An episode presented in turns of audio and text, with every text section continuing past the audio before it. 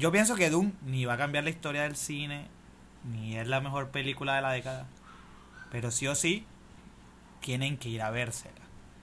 Entonces, aquí estamos reunidos una vez más en este tercer episodio del podcast. El tema central de hoy es Doom. Y estamos reunidos los mismos de siempre.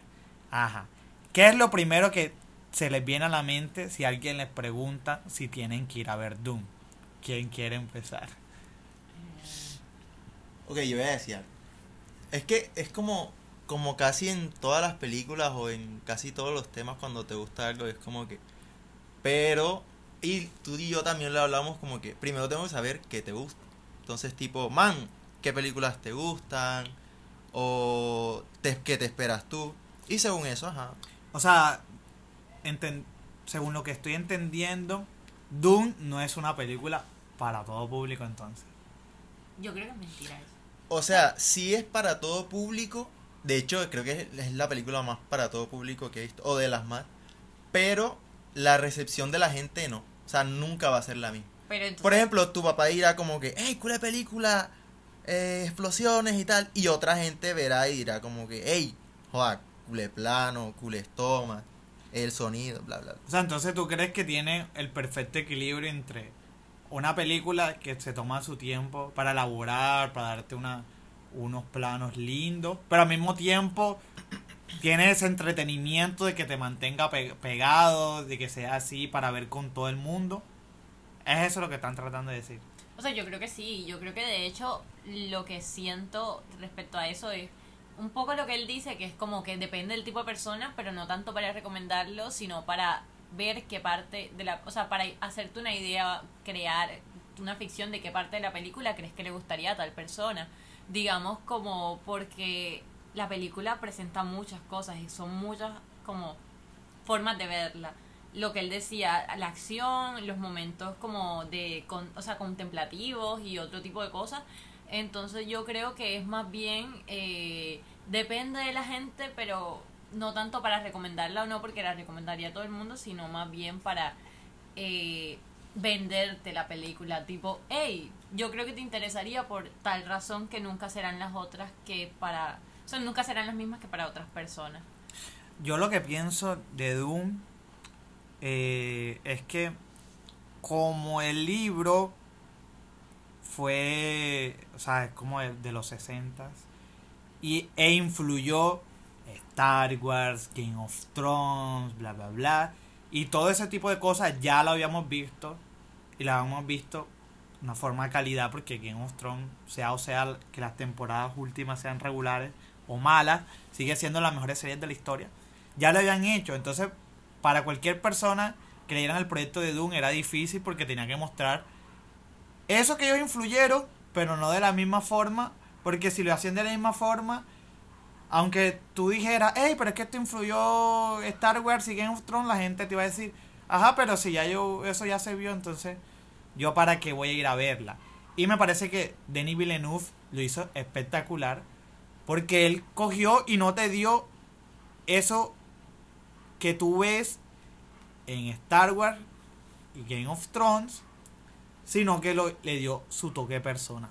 Hizo como el, el anti-blockbuster, por ponerlo así. El blockbuster de culto, O sea, es de que- autor. Pero de alguna manera no creo tanto eso porque muchas películas que eh, fueron blockbuster hoy tú no, es- ni siquiera lo sabrías, tipo como 2001. Se supone que fue pensando en eso, así que no voy a decir que Doom es el blockbuster definitivo, pero sí no, siento que va a yo no he hay- dicho que es el blockbuster definitivo. Ojito. Dije que puede ser el anti-blockbuster. En el sentido que le dieron una chorrera de dinero. eh, le dieron actores y actrices recontra conocidos que tienen fandoms tipo Zendaya, tipo Timothy Chalamet y los otros excelentes actores que también aparecen. Y a su vez, si tú sabes que te dan este presupuesto, la mayoría de directores se sienten presionados de que tienen que sacarle, o sea, tienen que sacarle todo el dinero posible a esa película. Y yo pienso que Denis Villeneuve, a pesar de que sí metió cositas para entretener, en muchos puntos de la película se siente él diciendo como que, hey, voy a hacer lo que me dé la gana. Este es mi toque. Sí, Algo como que, hey, ya, ustedes, yo, ahora es mi turno de mostrarle para mí cómo se hace un blockbuster. Que tampoco es nada nuevo porque, por ejemplo, Nolan, a pesar de que es super blockbuster, él también es de... es tam- su cine también es de autor. Autor, entendiendo autor como que él le da su toque a pesar de que le den unos miles de millones Autor en el actores. sentido que tiene la libertad de, de todo el proceso. Exactamente, él escoge, él escoge el guion, también sus guiones son originales, él, esa, él, Él toda tiene, la- él tiene la última palabra, me imagino, en cualquier cosa de edición y corte de, de la película.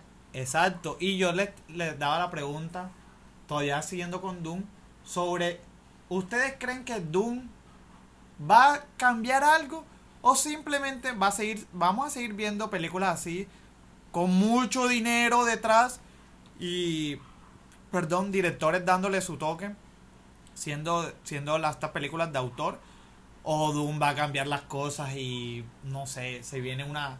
Se vienen un montón de películas de este estilo. Es que el cambio que yo veo de Doom me parece menor, pero no me parece menos importante. Tipo como que no creo que vaya a cambiar todo lo que tienen pensado las, la, todas las, no sé, todas las grandes, los grandes productores del, del medio y todo eso, pero sí creo que van a abrir oportunidades para pequeños creadores que tienen ciertas ideas y se les va a abrir como que la puerta del presupuesto.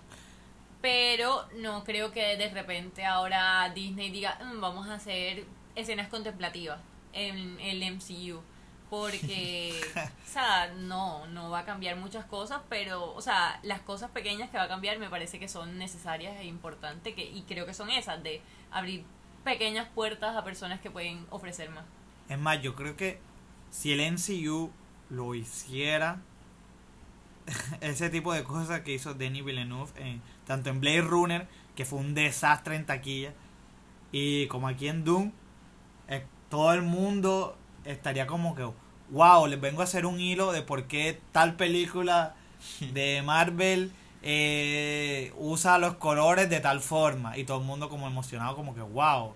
Pero, Game changing, y tú como que, marica, pero yo, yo, eso se ha visto un millón trescientos cuarenta y cuatro mil veces. pero siendo justas con los justos con los creadores y las personas que han hecho como trabajos importantes y películas importantes no tienen la capacidad de mover a los medios tanto como lo hace Disney o sea obviamente así la película sea una porquería todo lo que ha hecho Disney y el MCU va a mover a la gente va a estar en la conversación que- querrámoslo o no entonces como que eh, yo siento que eh, la gente no habla tanto por eh, ser, o, o sea, las cosas, las referencias que hacen ni nada de eso, sino como por, porque ellos hacen que, hacen todo lo posible para que estar en la conversación y estar pe- presente en todo lo que, en todo lo que sean los medios. Entonces como que yo creo que es injusto mm, no darle ese reconocimiento a las personas que no logran ese tipo de, ¿cómo se dice? Eh, alcance Porque no tienen la capacidad de hacerlo simplemente. Pero yo tengo una pregunta Tampoco es culpa del público. que es súper difícil. En el sentido que si alguien te pregunta, oye, pero, ajá, quiero ver Doom. Y tú le dices, ok, ve a verla. Y, te preguntan, ¿es buena? Tú dices, sí. ¿Por qué?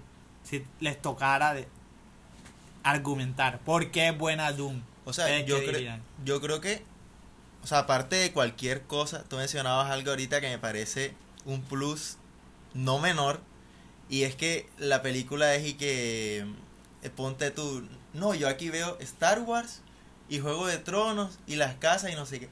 Entonces como es algo que ya se ha visto, y aparte, o sea, si tú te lo pones bien y que una trama sobre el desierto y el espacio, o son vainas que de pronto como que no compaginan bien, tiene muchas cosas para decir, hey, esto va a salir mal. Y aún así, o sea, salió súper bien, creo yo. Entonces, y bueno, también respondiendo a la anterior, mm, no sé de pronto si va a cambiarlo, o sea, la industria o lo que sea.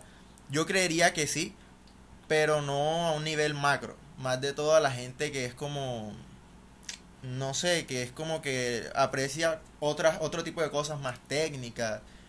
Y eso por lo que es al principio, porque la mayoría de gente va a ser como que, uff, mira, explosiones, bla, bla, bla. Y a la final va a ser como que, ah, ok, otra película tipo eh, épica o lo que sea, Star Wars, en fin. Y ajá, y a la semana se le va a olvidar. Pero otra gente que pronto sí aprecia lo técnico y, y esas cosas, sí va a ser como que, hey, esta vaina no va a pasar así desapercibida. Sí, o sea, yo creo que se viene. O sea, yo creo que de hecho ya empezó y ya viene ocurriendo. Porque si tú te pones a pensar, el término blockbuster se usa también de forma peyorativa. Tipo Transformer. Ah, ok, pero ¿qué le vas a exigir a Transformer si es blockbuster? Pero a mí me parece que el, el término también se ha usado un poco mal porque bajo ese entendido o sea, porque el término blockbuster es que te den mucho dinero para tú hacer una película. Y bajo ese entendido, muchísimas películas que son blockbuster. Mad Max es un blockbuster. Y Mad Max es quizá una de las películas de acción más importantes de los últimos 20 años. Y es de esas películas que trasciende si te gusta o no cualquier tipo de cine.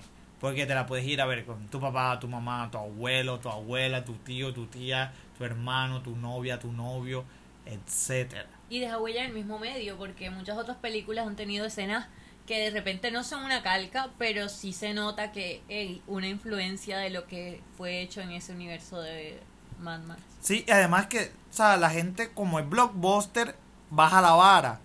Baja la vara y dice, ok, man, pero tú eres un blockbuster, tú bajas es a mamar gallo, lo cual es cierto. Pero no quita que si te dan demasiados millones, te dan una cantidad absurda de dinero, además de entretener, que no estoy diciendo que sea fácil entretener, eso es súper difícil, pero que además de eso nos deja un plus y muestres tu toque en la película, me parece importante. Y por eso Dune y otras películas uno las resalta. Y parece de mamador como que, ay, ok, pero al final sigue siendo una película de, de explosiones. Tú dices, tal vez, pero que existan escenas contemplativas en donde te muestre una nave gigante y esa nave gigante te haga sentir que estás en, que estás lo pequeño que eres delante de esa nave y, y eso te transmite como las dimensiones de lo que está ocurriendo en la película es importante. Y son detalles que a la final suman y le dan un plus a la película. Por eso yo pienso que en los blockbusters también no está mal exigirles un poco. Igual, o sea, eso se presta como tanto para las películas como para la música y otros temas que la gente es como que, no, no, pero es que eso es muy genérico. Y es como que, ajá, pero y que, o sea, cuál es el problema en que sea genérico, o sea, no todo tiene que ser, no todas las películas tienen que ser arte y no toda la música tiene que ser, uff, o sea, en algún momento, por ejemplo, yo no me levanto un domingo queriendo ver, eh, o sea, X película Truffaut, una vaina así, yo me levanto un domingo... Godard. Yo, eh, Godard, yo me levanto un domingo queriendo ver, no sé, cualquier vaina de tiro o Invincible, una vaina así. Beethoven. O- Beto. El lo, perro de cual, Beethoven. lo cual, ajá, no es malo porque, como te digo, o sea, uno no siempre está en el mismo ánimo y la gracia es que haya de todo. Entonces también la gente que, que dice como que, no, es que, ah, Dune es una película más porque, ajá, es como para entretener, para pasar el rato y no vale la pena hablar de eso. Porque no es arte. Es como que, ajá, pero ¿y qué tiene de mal? Que no estoy diciendo que, que solo sea eso, porque es más. Pero si así fuera, igual no tendría nada de mal. No, exacto. Eh, yo cuando hablo, por ejemplo, a mí las películas de Marvel sí me, sí me gustan, el MCU sí me gustan.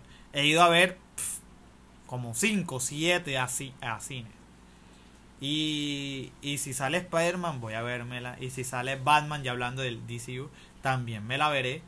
Porque son películas para pasarla bien y uno como que tiene distintas fo- formas de analizar cada película. Pero si viene alguien que le dan el mismo presupuesto para hacer una película de Marvel y además de entretener, te da un poco más, te da tomas icónicas, te muestra personajes icónicos, te da cosas que los otros no se atreven a hacer o que hacen pero hacen mal, porque estaría mal resaltarlo. Igual, o sea, fíjate que siento que, o sea, obviamente es muy pronto porque es un tráiler, pero siento que eso pasa con el tráiler de, de Batman. Ajá.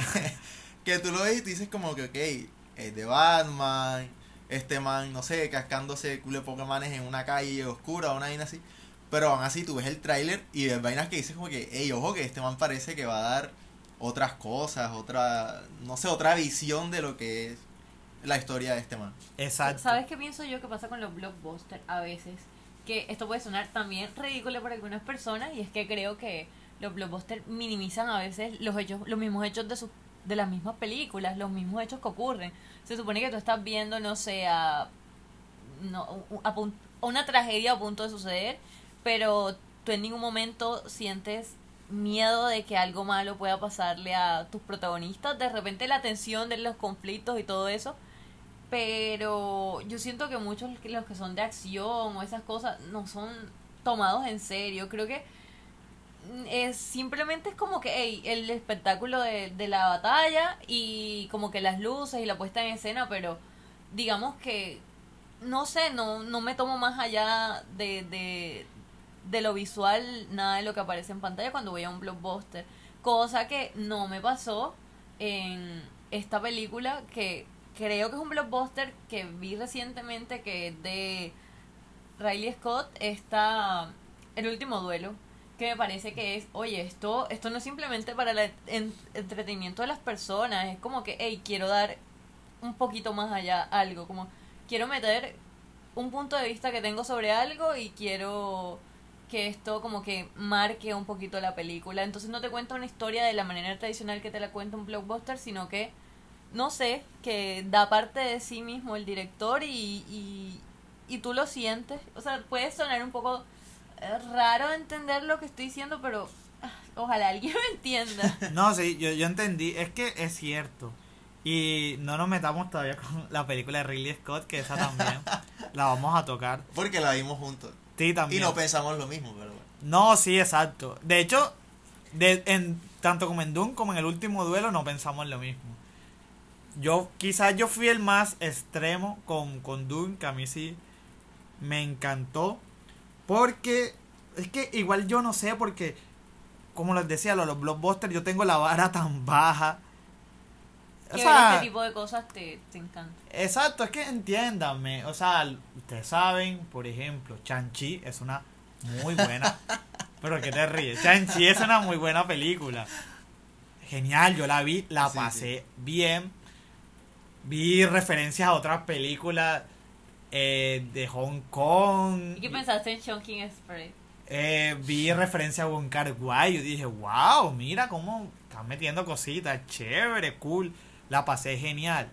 Pero, o sea, yo pienso que ellos. Y no tiene nada de malo, pero ellos como que, hey, te va- solamente te vamos a dar esto que es pasarla genial. Entonces yo con Doom, como es Denis Villeneuve, yo dije, "Hérco- miércoles, yo pienso que Denis, además de pasarla bien, me va a dar un plus. Y así fue. Y como a mí me gusta mucho Denis Villeneuve, quizás exageré un poquito. Pero a mí sí me fascinó. Solo con el inicio, la gente que se la vio, que el inicio es brutal, Esa, ese poco de tierra. ya yo quedo enganchadísimo. Sí, sí, sí. O sea, creo que igual si están escuchando hasta acá es porque habrán visto cosas de Doom y, o se habrán visto la misma película y creo que tenemos libertad para decir ciertas cosas. Como por ejemplo el inicio, que es como te muestra realmente dónde están y como que esa zona que no, ya no se hace desconocida para ti, que eres el espectador, sino como que te hace una introducción a este lugar que creo que es el protagonista de la película, que es el sitio donde están. Sí, o sea, pienso que Doom sobrevive al hype, porque había un hype, Eso, o sea, eso es importante. sí, Eso es muy importante. Porque, pero porque le hicieron mucho, o sea, O sea, yo creo que el hype no era no era tanto alrededor de, o sea, sí había un hype del sobre la película, pero era mezclado. yo nunca lo sentí tan así porque siento que el hype de la gente era como, hey, están Zendaya y Timothy. Más Es los que- actores. Es no, no, es que son varios hypes. So- él es, es el hype de la gente que leyó los libros hace sopo 203 mil tr- trillones de años. Está la gente que se vio la película de David Lynch y con la Sí, y la con- yo y la de considera de culto quiero hablar de y, que- y quería algo parecido. Está la gente que le gusta Denis Villeneuve. Está la gente que le gusta Zendaya y Timothy Chalamet. O sea, eran varios hypes. Y bueno, está la gente que simplemente le gustan ir a cine a ver un buen blockbuster. Sea, hay mucho hype.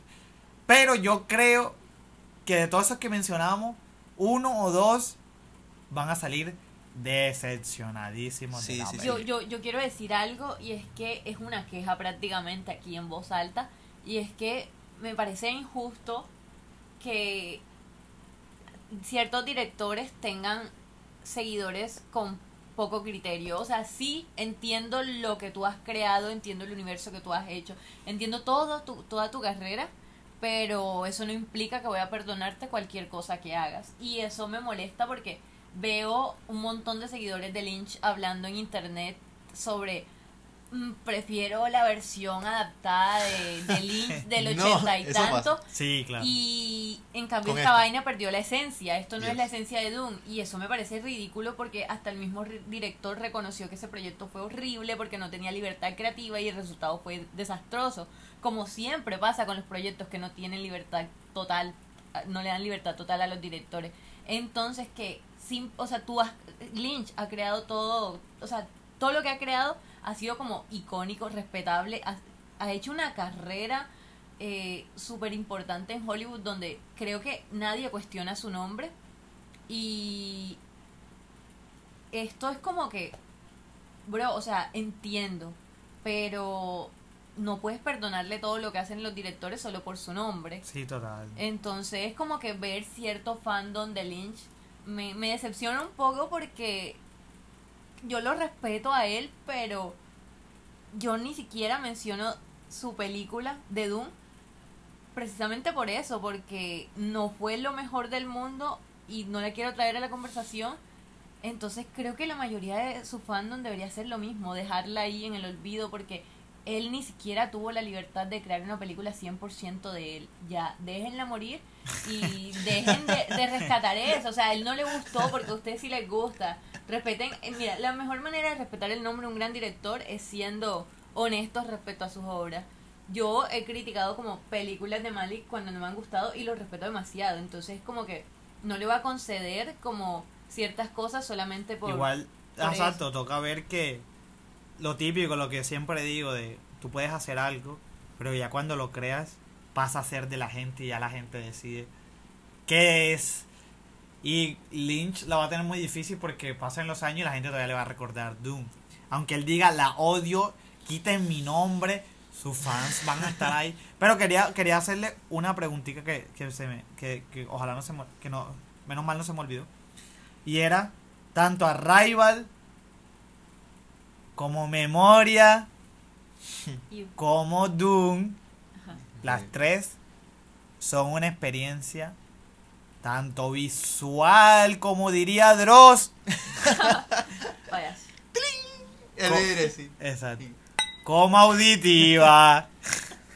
No, mentira. O sea, sí, eso es una, es una- me parece una experiencia que sí o sí tienen que verla con un buen sonido. O sea, por porque yo creo que ya lo habíamos hablado igual. Que hay películas que uno se puede ver en cua- 480p, 144p, eh, con un televisor mal en el celular. Hay Y, películas que yo me he Con sonido celular. estéreo. exacto, y se pueden apreciar eh, y de la misma forma como si lo viera 4K, no hace falta. Pero yo creo que Doom no. O sea, de hecho la vez pasada, eh, cuando hablamos de memoria, dijimos como que, ojo, que memoria hay que verla. En o cine. en cine, que, ajá, obviamente no, porque esa vaina duró como una semana y eso se veía Como venir. dos días. O con audífonos así, súper, Concentradito. exacto, súper concentrado. Y lo que quería resaltar también es eso, cómo, o sea, no hay necesidad, nadie le pide, nadie le pidió a Denis Villeneuve que, que pidiera hacer una banda sonora diferente a todas las demás que hacen. Porque, por ejemplo, la banda sonora de los Guardianes de la Galaxia a todo el mundo le gusta, me incluyo. Es súper chévere, es bacana, es para divertirse. Me encantan las canciones, para pasarla bien. Pero que, por ejemplo, Villeneuve pidiera una banda sonora que te hiciera sentir lo mismo que estás viendo es importante y cómo no es la típica banda sonora de ay una musiquita triste sino como que hay partes O- o que lo- pare- o pare- los parecían tambores, tum, tum, tum. Sí, no, que es, o sea, una vaina como épica. sí. pensadas o sea parecían hasta canciones de arca en algunos momentos parecían canciones de arca o sea me parece súper pensado y parece que también hay que abonarle un comentario de un crítico que yo sigo en YouTube, un youtuber que hace reviews, se llama Chris Stuckman. Él dijo en el, su review de Doom que le parecía triste que tanto la película de Ridley Scott, El último duelo, como Doom iba, le- les iba a ir mal en taquilla.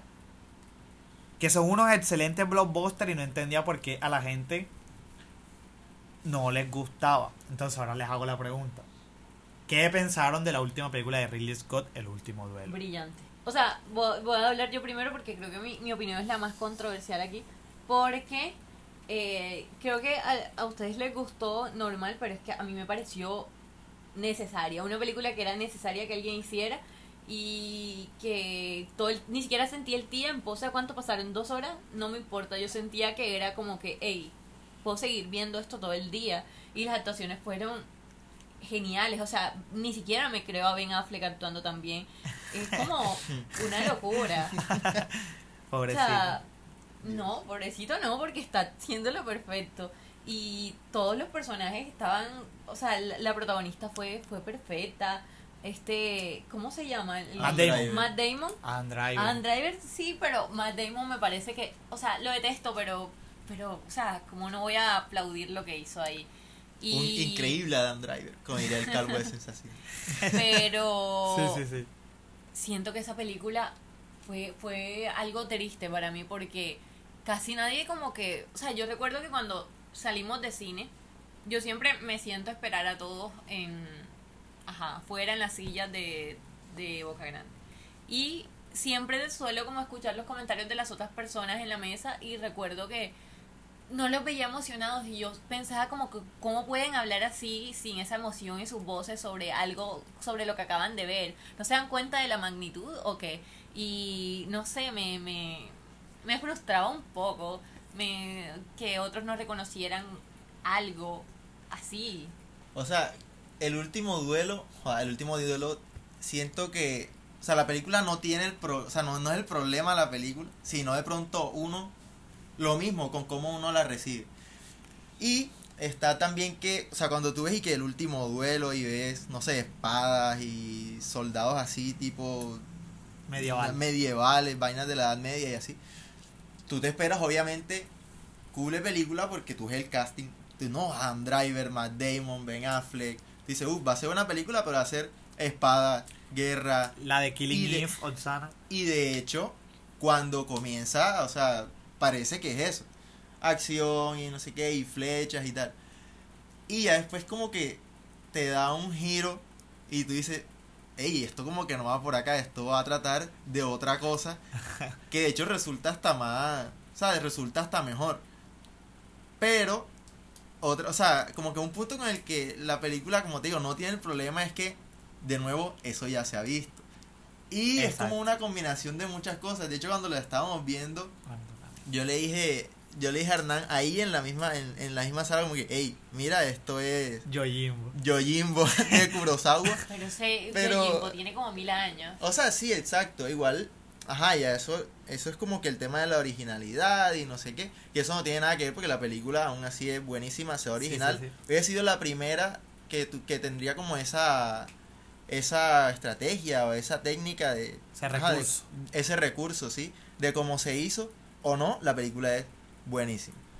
Pero, ajá, siento que de pronto la gente la recibiría diferente como que, ah, pero si esto ya se hizo, pero si están intentando, no sé, emular tal vaina, es como que, ok, no, porque aún así la película, el man lo hizo bien, o sea, todo está bien hecho, entonces la originalidad no tiene nada que ver ahí. Yo lo que pienso de ese tipo de películas que a mí, a mí me, me gustó bastante.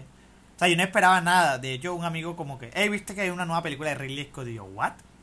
Sí, y yo miré el cast y yo dije, ¿what? Y bueno, y fuimos y, y fue genial y, y fue chévere. Pero a mí lo que me pasa con este tipo de películas, y también voy a meter a Doom en esto, es cuando no estás... O sea, son películas que no son ni lo suficientemente artísticas para los, entre comillas, cinéfilos, para los críticos, ni eres lo suficientemente blockbuster para la gente que simplemente va a la sala a, A ver, espada. a ver a, a ver una película vaina. ajá exacto común y corriente de acción entonces para mí es como que ey eso es difícil porque quedarse en la mitad en ese limbo es lo peor Pero ¿no crees que de alguna forma no es un limbo, sino un equilibrio para dar un poco de ambos? sí pero es que a mí lo que me- a mí sí estoy de acuerdo contigo pero yo creo que una de las razones de la película por la que gustaría a muchas personas es por el recurso. O sea, bueno, yo creo que no es spoiler que en la película hay un recurso donde te muestran una- un, un hecho desde distintas formas. Y eso es un recurso muy importante. Pero como te digo, yo creo que sin ese shock de, hey, ¿esto qué es? Nunca lo había visto. O wow, qué distinto. Yo creo que la película deja de ser como que wow, ah, hey, qué bien. Pero ¿Sí no- me entiendes? Pero no crees que, o sea, lo que hemos hablado, o sea, nosotros hemos hablado de eso y es como que no crees que no sería esa película si no tuviera eso. Las cosas están en su todo, en toda No, la sí. como toda la esencia está ahí y no puedes quitarle algo porque se presenta con todo su, todas sus características. No, y yo no- eso es algo inherente. Yo no he dicho no que, puedes analizarla que hay de- que quitarlo. Yo he dicho, No, si no me hice explicar bien, que si que- no tuviese eso no, no, fuera no, tan no, no, brillante. no, no, no, no, yo no dije eso. Que el shock de Hubiera la gente mayor. que, por ejemplo, no se ha visto Yojimbo o, o otro tipo de película, o que haya visto ese tema, porque en algunos momentos se me hizo hasta irreversible en algunos puntos de donde un hecho traumante te lo muestran eh, te lo muestran sin sonido sin nada para que lo sientas más y sientas esa empatía con la víctima. Que ese tipo de cosas si ya tú lo has visto y lo has apreciado varias veces con directores que también lo han hecho de una excelente forma por ahí baja el wow acabo de ver una película espectacular a ey qué buena película Ey, bien hecho. Ey, como que, ey, bien hecho esto que Sí, ya sí. se ha visto y este man le dio su toque, que bien.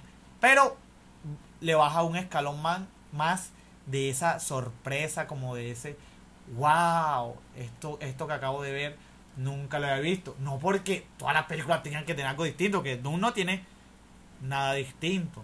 Solo que es cómo lo acomodó y que un blockbuster es raro ver ese tipo de cosas. Todo el lenguaje. Sí, exacto. Entonces, yo no sé qué. Si, si una persona les preguntara sobre la película de Ridley Scott y de por qué tendrían que verla, ¿qué le dirían? O sea, bueno, a ver. eh, o sea, no mucha gente ha visto esta Yojimbo.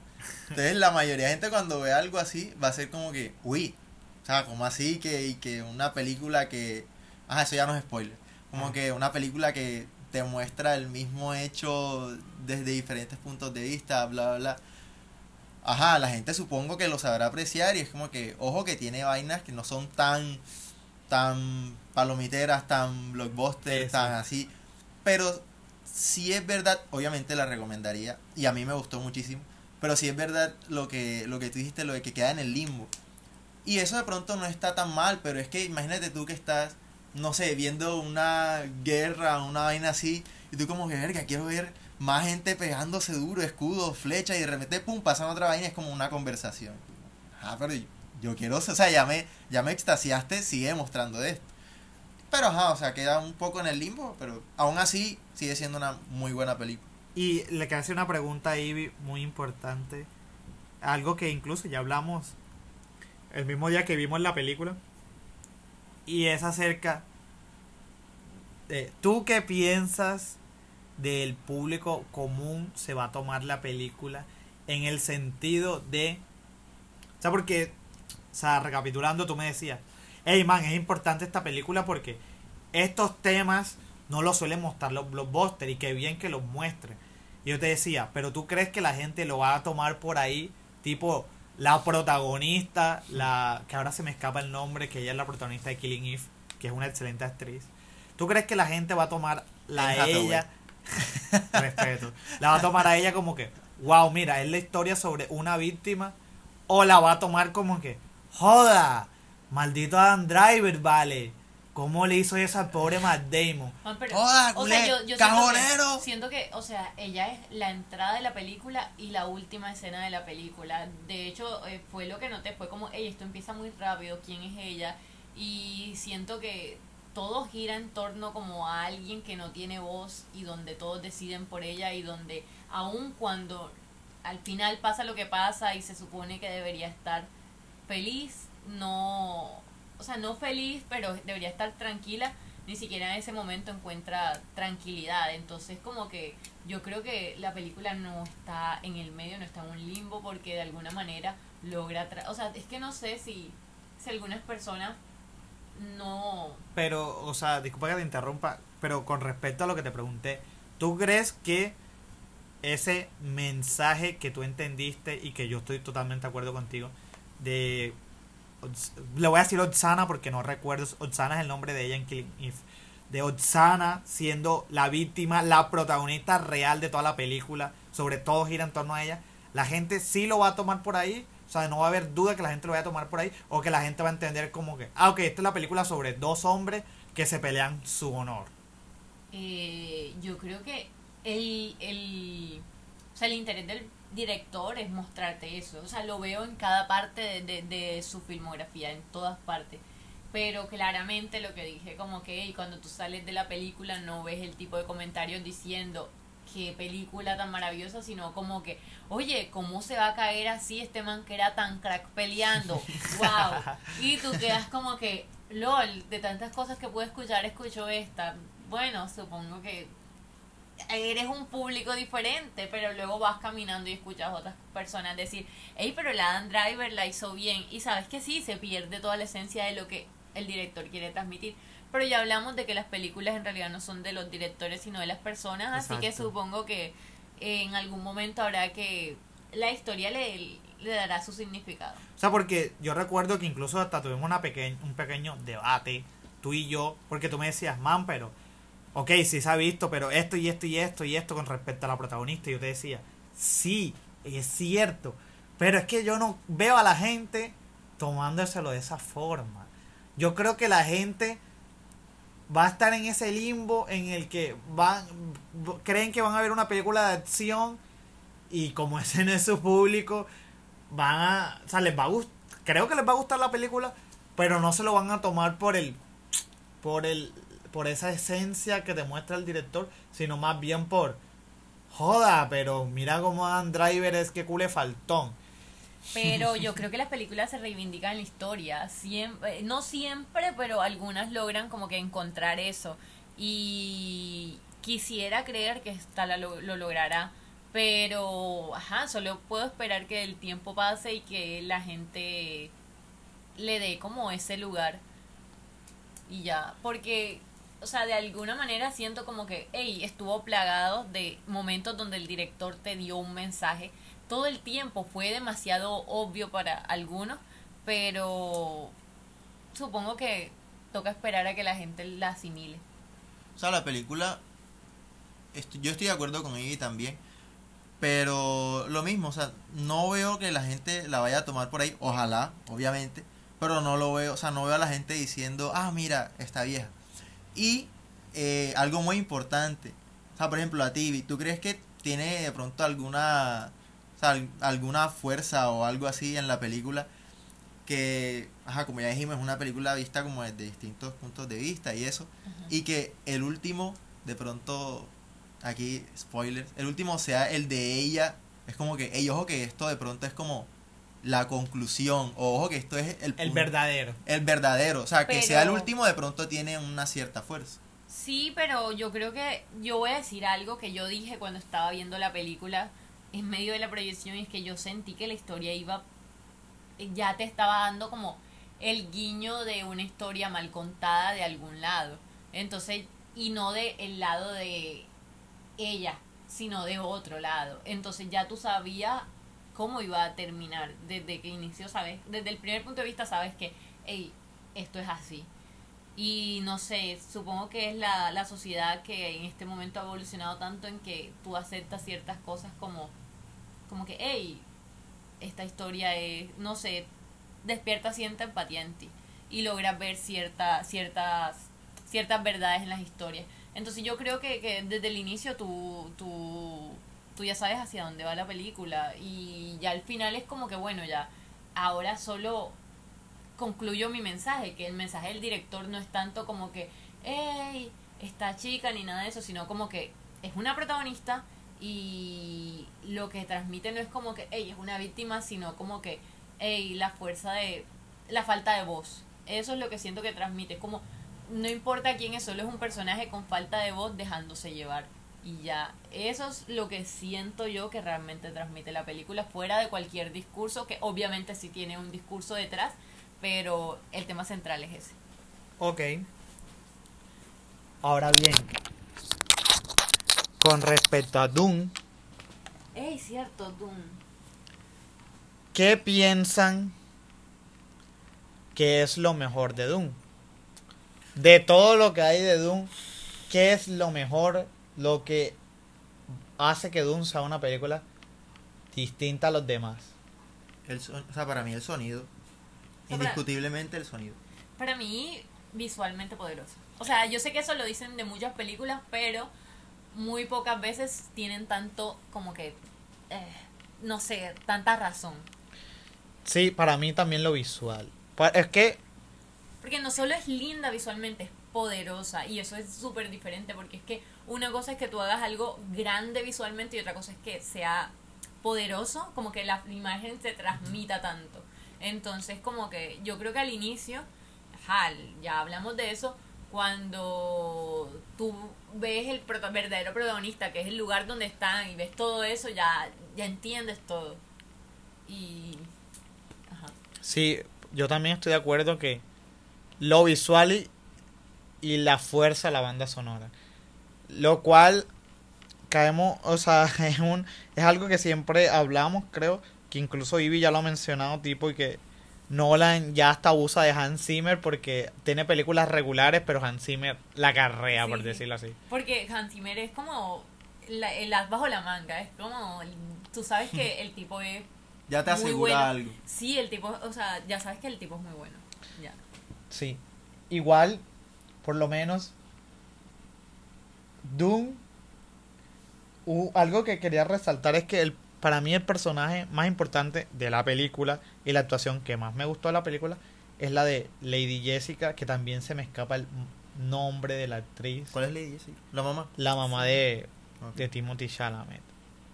Me parece que la rompe, me parece que es la mejor, mejor actuación de la película y que incluso ella lleva más el peso de la película, o sea, tiene como un rango más amplio que hasta el de propio Timothy, que se supone que es el protagonista. La vemos como cómo te transmite ese sufrimiento, como esa desesperación, esa frustración, esa, esa tristeza, esa resignación, pero al mismo tiempo también la rabia, me parece que ya lo hizo espe- espectacular. No sé qué más quieren aportar. Yo, yo, o sea, sobre los personajes hay algo muy importante. Y sobre uno en particular que estoy seguro que te gusta el cine, no te gusta el cine, o sea, veas cualquier vaina, medianamente habrás visto, no sé, series o lo que sea. Y seguramente dijiste como que, hey, pilas que en esta película aparece Zendaya.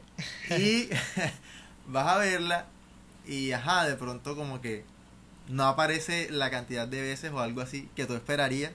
Y eso a mucha gente le molestó.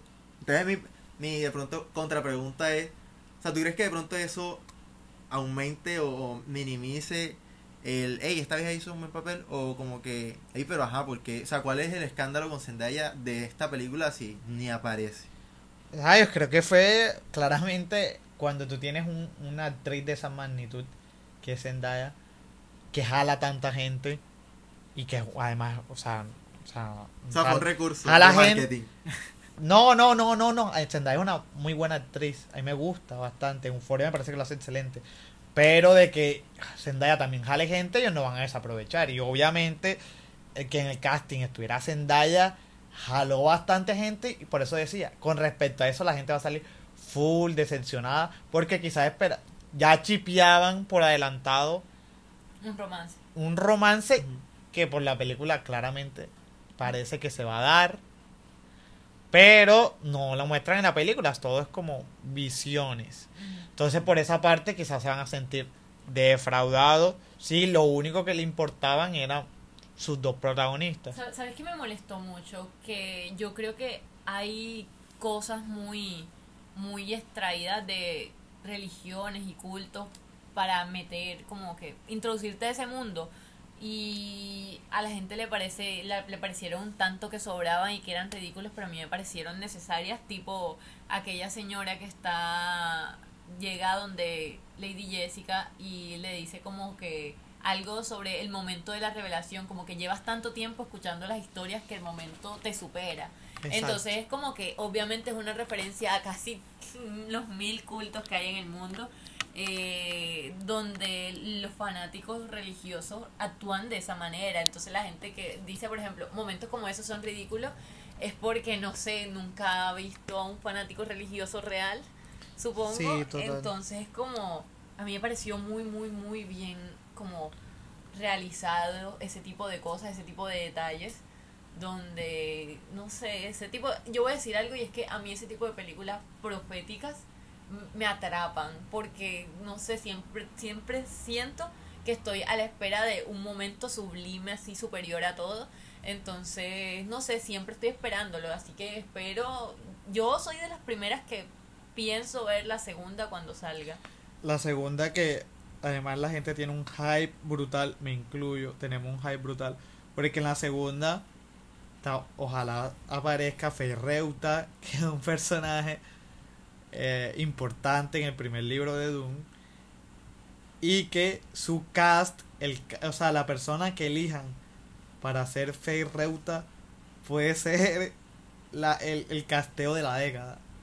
Porque Ferreuta o sea, todo el mundo lo asimilamos como el, el hombre más sexy del universo. Y ya conociendo lo que hizo Villeneuve casteando a Zendaya, casteando a Timothy, no cabe duda de que lo más probable es que escoja a alguien también de esa magnitud de nombres. Entonces, en internet he visto ideas tanto como el protagonista de Euforia, bueno, el, Jacob Denford. Exacto, el, el que es el novio de Maddie en Ajá. Euforia, como el protagonista de Killing of Sacred Deer, Ah, ok. el, el niño, o también Robert Pattinson, o también Harry Styles, o Dev Patel, o sea, Yo no he dicho nada, pero a mí se vino a la mente Robert Pattinson. Y no sé cómo lo describan al man. Yo creería. al personaje. No, porque es que yo siento que va a ser alguien más. O sea, se supone. ah, es que no, no siento que vamos a hablar del personaje, pero se supone que es un igual. O sea, no un igual, sino alguien como que. Que te está hecho para ser el némesis de, de, de Timothy. Entonces no vas a esperar tú a, a alguien de. bueno, pero quizás él se toma libertades. Incluso, también vi comentarios que no me, que también me gustaron, tipo, ¿y si escoge una mujer? No me molestaría. ¿Y si escoge a Jules? y se cae el universo a pedazos. Sí, sí, sí. Sería el, el- o sea, sería la elección. La, la última villana que, que, que me dio como ganas de vivir fue, es verdad, me van a destruir por esto, pero fue la de El último maestro del aire. No, ¿cómo se llamaba la serie? La serie era de Eh, las... ah, Avatar. Azula. sí, sí, sí. Azula. Sí, Uf, sí, sí, sí. Muy buena. sí, entonces como que... ah, No, no me molestan cuando aparecen villanos, o sea, mujeres con carácter ah, interpretando villanos. Bueno, vayan a ver Doom y vayan a ver el último duelo y, y Pero ya. ya, pero espera, para cerrar, de pronto para nosotros es como súper obvio, pero para otra gente no. El último duelo y Dune, elección, ya, ya, ya. O sea, entre las dos. No, no puedo elegir. Yo voy a decir algo, y es que aunque me parece que el último duelo fue una obra superior a muchas, en.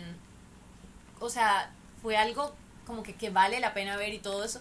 Yo creo que Doom es como el inicio de la creación de un universo. O sea, yo no puedo decir como que, hey, vayan a ver el último duelo cuando, o sea, por encima de Doom, cuando Doom es apenas como la, el inicio de algo. Doom no es una obra completa en sí misma, sino como el primer paso. Y si ese es el primer paso y resultó tan bueno, o sea, ya quiero ver el resto. Pues por lo menos yo diría vayan a ver Doom porque el último duelo es espectacular, pero puede esperar porque no necesariamente es una película que tengas que ver en cine. O sea, todas las películas se tienen que ver en cine. Si nos vamos a poner en eso, pero yo pienso que el último duelo puede esperar a verla en una plataforma o pirata o como sea. Y Doom sí amerita más moverse de la silla e ir a, las, a la sala de cine. ¿Tú qué piensas? Sí, sí, sí, total. Sobre todo porque, o sea, ponte tú, a a veces, no sé, cuando tú la ves en tu casa, o bueno, también puede ser que la veas de pronto en tu casa, pero solo o con la gente correcta. No es lo mismo vértela en cine que tú tienes que estar concentrado literalmente en la película y obviamente el sonido es más como inmersivo y atrapante y lo que sea. A estar en tu casa ya puede, o sea, sea con amigos que, ajá, sea lo mismo, todos concentrados, que eso muy difícilmente pasa. La mayoría de veces es como que viendo la película y... y Comentando. ah, sí, como que, hey, mira tal vaina, o haciendo chistes o, o, ah, espérate ahí, voy al baño, pausa ahí un momentito. Sí, entonces total. eso, de alguna u otra manera, puede que te corte, entonces, obviamente sí, hay que verla en cine. Bueno, ya